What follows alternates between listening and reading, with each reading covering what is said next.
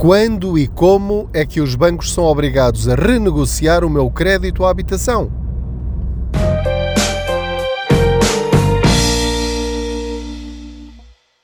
Olá, eu sou o Pedro Anderson, jornalista especializado em finanças pessoais e, como já sabe, aproveito as minhas viagens de carro para falar consigo sobre dinheiro, mas este episódio é diferente, ou seja, o que vai ouvir a seguir não é uma das minhas boleias financeiras, é o áudio do vídeo que coloquei no meu canal de YouTube. Se for ao YouTube e escrever Pedro Anderson Contas Poupança, vai lá ver vários vídeos, nomeadamente este que vai agora ouvir. Ou seja, se já viu esse vídeo no YouTube, não adianta voltar a ouvir, a menos que queira tirar mais algumas notas. Portanto, hum, vou deixá-lo com o áudio do vídeo que está no YouTube disponível. Muito obrigado boas viagens financeiras e coragem, isto há de passar. Olá, eu sou o Pedro Anderson, jornalista especializado em finanças pessoais e aqui no YouTube venho dar-lhe algumas dicas sobre como podemos lidar com esta situação difícil que estamos a enfrentar com a subida da inflação e também com a terrível subida da Euribor que está a fazer com que muitas famílias portuguesas estejam cada vez mais aflitas porque a prestação está a subir 50, 100, 200, 300 euros por mês e isso de facto está a afetar bastante muitas famílias portuguesas. Antes de continuar, vou só pedir-lhe os três favores do costume que está sempre a ouvir no YouTube, que é subscrever este canal, fazer gosto neste vídeo, partilhar com outros se achar que esta informação é importante e pode ser útil na vida de outras pessoas. Muito bem, no momento em que estou a gravar este vídeo, acabam de ser conhecidas as propostas do governo, algumas medidas, vamos falar de duas especificamente, que eh, têm por objetivo mitigar ou diminuir o impacto da subida da Euribor nas prestações das casas. E então vou falar-lhe basicamente dessas duas medidas. A primeira é os bancos vão ser obrigados, em determinadas circunstâncias, a renegociar o contrato que têm consigo. E a segunda é a isenção da taxa de amortização antecipada. Vamos começar então eh, por esta primeira, que é a obrigatoriedade dos bancos lhe apresentarem uma proposta para, obviamente, baixar a prestação mensal e eh, sem custos para si. Esta é uma parte importante. E a outra parte, que é muito, muito relevante, é que vão ser os bancos a ser obrigados a contactá-lo a si para encontrar uma solução. Depois, lá mais para a frente, vamos ver que isto não quer dizer que seja bom para si, mas pelo menos alguém está a fazer uma parte Uh, o ideal seria ser você a tomar a iniciativa, mas isso já lá vamos. Mas os bancos vão ser obrigados a contactar as famílias que estão em determinadas situações para as tentar ajudar. Muito bem, em primeiro lugar, há duas condições para essa ajuda poder ser dada. A primeira é: têm de ser créditos inferiores a 300 mil euros. Portanto, qualquer família tenha comprado uma casa com um valor superior a 300 mil euros, os bancos não são obrigados a renegociar esse contrato que têm consigo e que tem vindo a subir a mensalidade ao longo dos últimos meses ou vai subir nos próximos meses devido ao aumento astronómico e super rápido que a Euribor está a ter nos seus variados prazos, a 3 meses, a 6 meses e a 12 meses. Essa é a primeira condição. A segunda condição é que tem de ser habitação própria e permanente. Ou seja, se estivermos a falar de uma casa de férias, de segunda habitação, eh, obras noutro edifício qualquer, não se aplica. Ou seja, você pode na mesma tentar renegociar com o banco pode na mesma mudar de banco, pode uh, chegar lá e dizer que está em dificuldades e ver se há alguma solução. Agora, aqui estamos a falar de uma situação muito específica e tem de reunir estas duas condições, em que é o banco obrigado por lei, e assim que entrar em vigor este, eh, este diploma que foi aprovado em Conselho de Ministros, portanto, no momento em que estou a gravar, ainda não foi publicado, mas será publicado rapidamente, estamos a falar no princípio de novembro, e que vai estar em vigor até dezembro do ano que vem, ou seja, de 2023. Portanto, estas datas são importantes porque você pode estar a ver este vídeo já em 2023 ou em qualquer momento pode estar a ver este vídeo e, portanto, esta condição aprovada pelo Conselho de Ministros e que será lei eh, vai estar em vigor durante estes 12, 13, 14 meses. Vamos então falar-lhe sobre em que condições ou que requisitos tem de preencher para que seja o banco a contactá-lo a si para lhe oferecer ajuda. Em primeiro lugar, e as primeiras pessoas que vão ser, obviamente, contactadas são aquelas que têm neste momento ou que em qualquer momento ao longo dos próximos 14 meses, entre novembro de 2022 e dezembro de 2023, que tenham uma taxa de esforço igual ou superior a 50%.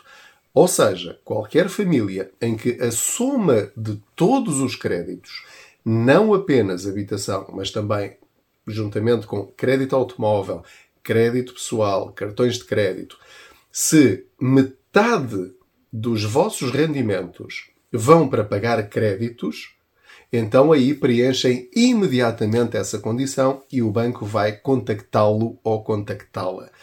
Obviamente, ao saber isto, isto é importante porquê? Porque se sabe que está nesta situação, não precisa estar à espera que o banco contacte. Vai lá bater à porta e, obviamente, eles terão de cumprir a lei. Leva o decreto-lei, quando ele for aprovado, quando for publicado em Diário da República, e eles serão obrigados a apresentar-lhe uma solução. Mas atenção, de tudo aquilo que nós vamos falar, o facto de o banco ser obrigado a apresentar-lhe uma alternativa não quer dizer que resolva o seu problema, porque pode ser uma alternativa que você na mesma não consegue suportar. Portanto, eles não são obrigados a resolver a sua, a sua situação. São obrigados a analisar a sua situação e a fazer-lhe uma proposta. Portanto, tenha isto muito claro na sua mente. Portanto, vou só repetir: se a taxa de esforço for igual ou superior a 50%, é imediato.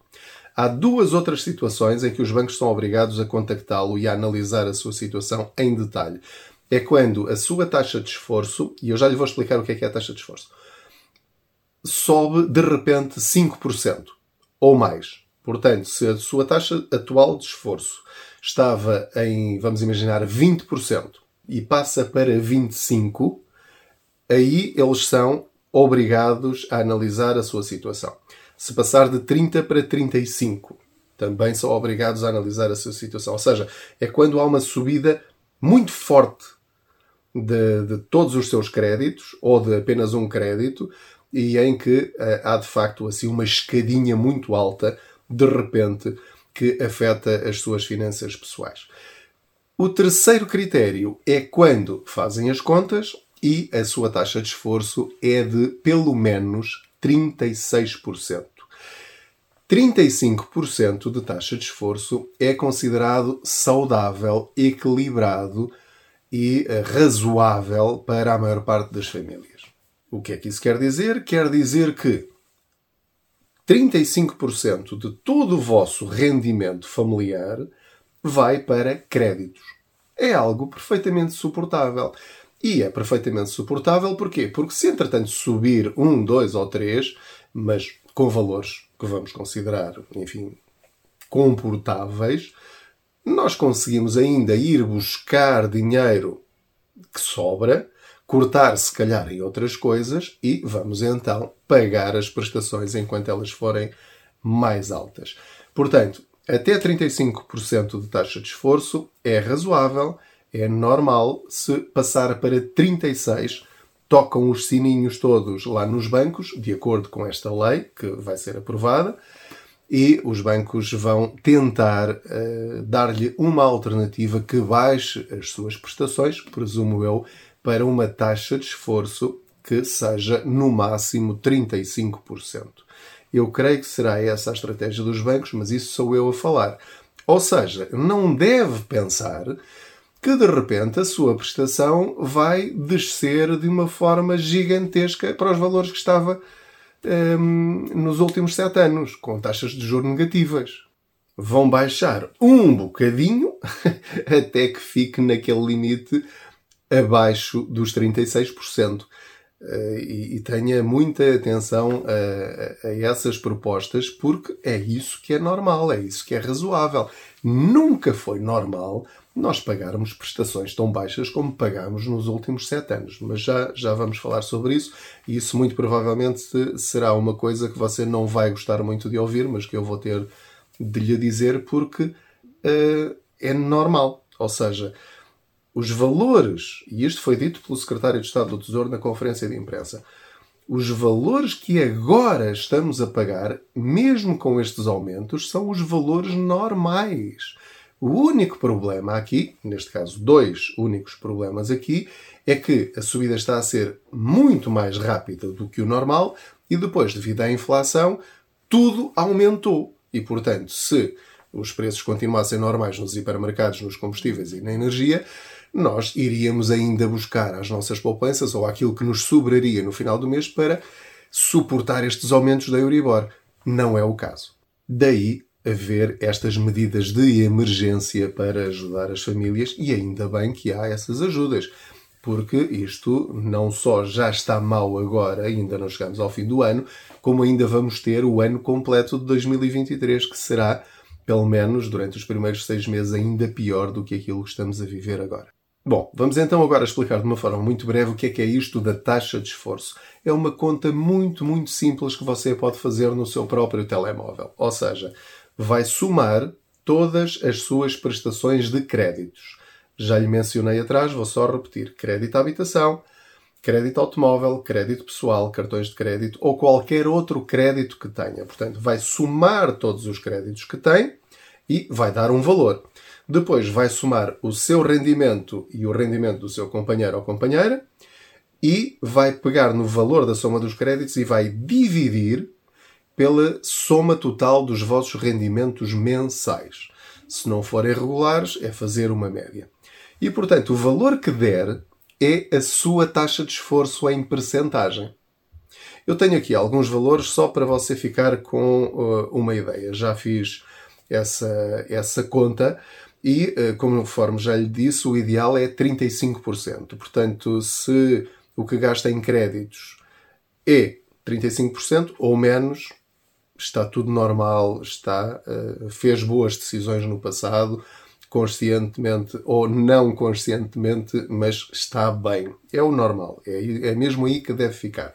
Mas por exemplo, um casal que ganhe 800 euros cada um, portanto estamos a falar de 1.600 euros líquidos que entram naquela casa, naquela família, todos os meses, uma taxa de 36%, que é eh, a taxa de esforço que vai fazer soar as campanhas no banco, equivale a uma prestação de 576 euros. Portanto, só quando a sua prestação da casa, se os dois tiverem este rendimento de 800 euros por mês, líquidos, só quando a prestação da casa atingir os 576 euros é que o banco vai ser obrigado, por lei, a renegociar o vosso crédito à habitação. No caso de um casal em que ambos ganhem 1000 euros líquidos, o que quer dizer que todos os meses entram em casa 2 mil euros líquidos, então, nesse caso, os 36% de taxa de esforço é só quando a mensalidade do crédito à habitação chegar aos 720 euros. E dá-me a ideia, eu fico com a ideia de que ainda não chegamos a esses valores na maior parte das famílias portuguesas. Portanto, estaremos aqui a falar de um grupo ainda reduzido de pessoas que vão ter de facto esta ajuda direta, obrigatória e imediata por parte dos bancos. Porque a maior parte das prestações do crédito à habitação em Portugal são de valores bastante modestos. Estamos a falar de uma média. Cada caso é diferente. Mas estamos a falar de prestações de 300, 400 euros. Hum, e 400 euros já é um valor elevado para muitas famílias.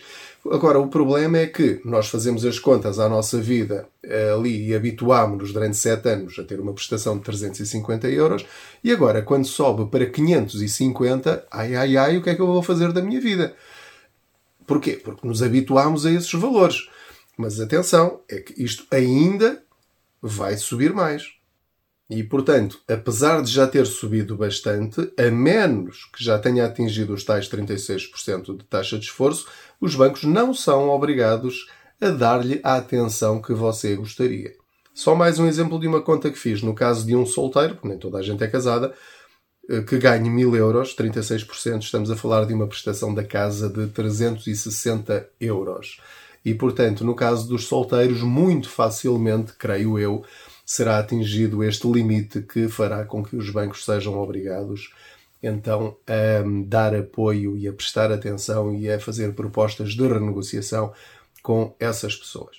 Vamos agora falar de prazos. Quando é que os bancos vão ter de dar respostas ou fazer propostas aos clientes? De acordo com aquilo que disse o governo, na altura em que apresentou a aprovação em Conselho de Ministros deste diploma, a partir do momento em que entrar em vigor, os bancos vão ter 45 dias para analisar todos os créditos em que eles estão envolvidos, ver um a um, para depois fazer a listagem das pessoas a contactar. Quando falamos de 45 dias, estamos a falar de quase eh, dois meses. Portanto, pode muito bem acontecer eh, lá só para janeiro é que as pessoas vão ser contactadas para receberem esta ajuda. Até lá, se calhar, a situação financeira dessas famílias vai agravar-se. Portanto, já lhe vou dar uma dica sobre o que fazer já, entretanto, se verificar que está numa destas circunstâncias. Que tipo de propostas é que deve esperar que o banco lhe faça? são sobretudo aquelas que fazem parte de um programa que já existe há muitos anos e que se chama PARI, ou seja, é um programa para evitar o incumprimento. É muito importante que você saiba que os bancos não querem que as pessoas falhem o pagamento. Porque assim que alguém falha um pagamento de um crédito, o próprio banco é prejudicado nas suas contas, porque é obrigado a ir buscar mais dinheiro que fica parado, que não vai emprestar a outras pessoas portanto vai gastar, eh, vai ganhar menos dinheiro. Porquê? Porque tem de ficar ali um dinheiro como garantia para suprir aquilo que eles chamam as imparidades. Ou seja, quando alguém falha um pagamento, esse dinheiro tem de estar lá reservado, não é só deixar as pessoas deixarem de pagar e depois logo se vê. Não, há regras muito precisas sobre isso. Portanto, o banco tem todo o interesse em que você pague, mesmo que eles ganhem menos, mas que você pague todas as suas prestações. Portanto, com essa motivação em mente, eles vão propor-lhe, por exemplo, prolongar o prazo. Vamos imaginar que pediu um crédito a 35 anos, já pagou 5, portanto, eles talvez lhe proponham então vamos voltar aos 35. E vamos fazer as contas para ver quanto é que a prestação desce e, portanto, no fundo, se tinha inicialmente 35 e já pagou 5 e agora volta a 35, é um crédito que passa a ser de 40 anos. O que quer dizer que no final de tudo isto, você vai pagar mais um grande pedação em juros ao banco. Portanto, facilita-lhe a vida agora, mas o banco vai ficar a ganhar com isso. Outra coisa que o banco lhe pode propor é baixar o spread, que essa é a parte que lhe interessará mais. Portanto, baixando um spread, se você tiver um e-mail ou mais e o banco baixar para 1, para 0,95 ou 0,85, isso é uma boa proposta para si e deve aceitá-la, obviamente, porque vai também fazer baixar um bocadinho a sua prestação do crédito à habitação. Tem ainda uma outra proposta que talvez receba, que é a consolidação de créditos. Ou seja, se para além do crédito à habitação tiver um crédito automóvel, um crédito pessoal, cartões de crédito, o banco pode sugerir juntar tudo ao seu crédito à habitação e vai pagar tudo aquilo que deve a outras instituições ou ao seu banco e vai dividir pelo número de anos que tem o seu crédito à habitação. E, portanto, vai baixar bastante, não a prestação do crédito à habitação, mas a soma de todas. E isto, de facto, é uma solução para muitas famílias, porque de facto pode baixar a prestação em quase metade, a soma das prestações em quase metade, 50%, mas obviamente, ao fim de todos esses anos, vai, obviamente, pagar várias vezes. Em vez de um carro, vai pagar dois ou três. Portanto, mas lá está. Pelo menos resolve o seu problema neste momento. Outra proposta que os bancos lhe podem fazer e que foi mencionada na conferência de imprensa do Conselho de Ministros é fazerem um novo crédito. Dizerem, pronto, ok, então vamos começar do zero, vamos esquecer todo este crédito e vamos fazer um desde o princípio com novas condições. Pode haver ainda outras propostas. Vai ter de saber aquelas que lhe interessam a si. Também pode fazer propostas ao banco, dizer, olha, eu consigo aguentar uma prestação até de X, mais do que isto não consigo. Eh, portanto, vejam lá vocês o que é que podem fazer para que isto aconteça. Em nenhuma circunstância, de acordo com o diploma, o banco lhe pode propor uma taxa de juro ou um spread superior àquele que você tem. Portanto, obrigatoriamente terá de ficar a pagar menos. Quanto? Não sabemos. Eu não criaria demasiadas expectativas. Pode acontecer a sua prestação baixar apenas 40 ou 50 euros ou 60 euros. Não espere, não espere digo eu, que se subiu 300 euros, eh, agora suba só 100 ou suba só 50. Eu tenho quase a certeza de que isso não vai acontecer. Vão baixar, conforme as renegociações, umas vão baixar mais do que outras. Mas não fica à espera de voltar a pagar aquilo que pagava antes. Isso nem pensar. Esqueça, tira o cavalinho da chuva, isso não vai acontecer. Outra regra que o governo definiu é que, para além da taxa de juro não poder ser superior à que tinha atualmente, também não pode haver custos associados à renegociação. Não há cá taxas, não há hum, valores a pagar, não há novas escrituras, a menos que seja de facto um novo crédito e que haja de facto um acordo entre vocês sobre quem é que vai pagar essas coisas, mas à partida o princípio que foi mencionado é este, é não haver custos. Nunca ficar pior e não haver custos. Vou agora falar-lhe brevemente sobre o segundo aspecto das medidas do Governo, ou a segunda medida que foi anunciada pelo Governo, que é a isenção da taxa de penalização por amortização antecipada. O que é que isto quer dizer? Quer dizer que, de acordo com o que está previsto na lei, sempre que eu amortizar, ou seja, que eu pague antecipadamente parte da dívida que eu tenho ao banco, sem ser no valor da prestação normal e regular, eu tenho que pagar uma pequenina multa de 0,5% se eu tiver taxa variável, ou seja, relacionada com o Euribor, e de 2% se eu tiver taxa fixa. Esta isenção é só para quem tem taxa variável, ou seja, só para quem está a sofrer estes aumentos ou que vai sofrer estes aumentos. Porquê? Porque quem tem taxa fixa não foi afetado por este aumento da Euribor. Continua a pagar exatamente o mesmo que estava a pagar antes desta crise. Quer isto dizer que é uma excelente medida e que vai resolver o problema das pessoas que têm algum fundo de maneio, uma poupança e que podem agora pagar em 5 mil euros, 10 mil euros, 20 mil euros e amortizar? Não, porque é uma migalhinha.